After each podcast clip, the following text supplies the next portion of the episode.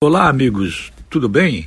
Tudo bem, tudo possivelmente bem. O presidente da República é um dos influenciadores digitais que consegue modificar o pensamento de uma grande parcela da população por conta do seu comportamento, da sua forma de agir, às vezes contraditória, às vezes demonstra até parece estar dando um cavalo de pau em relação a questões que são fundamentais para combater aquilo que é o mal principal do Brasil, a corrupção.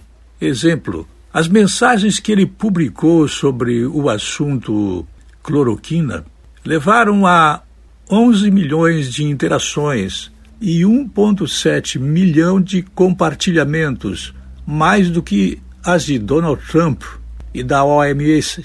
Essa OMS, ela era partidária da manutenção em sigilo do que estava acontecendo no laboratório em Wuhan, na China, sobre o vírus. A pessoa do presidente, a figura dele, ela é pública. O cargo dele é público.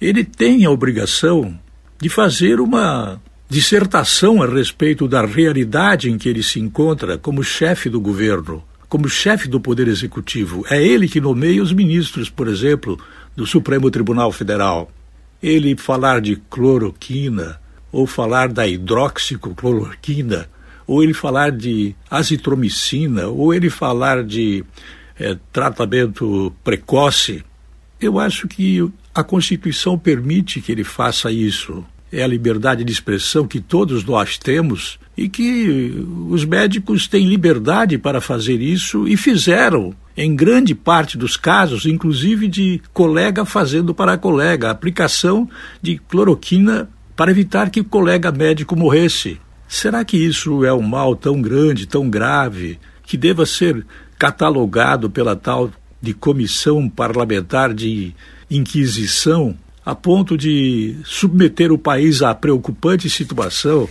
em que é colocado o chefe do governo porque muitos depoentes estão sendo impedidos de falar, são cortados pelo senador que é presidente ou é o relator da tal comissão. Não é proibido falar em cloroquina ou tratamento precoce.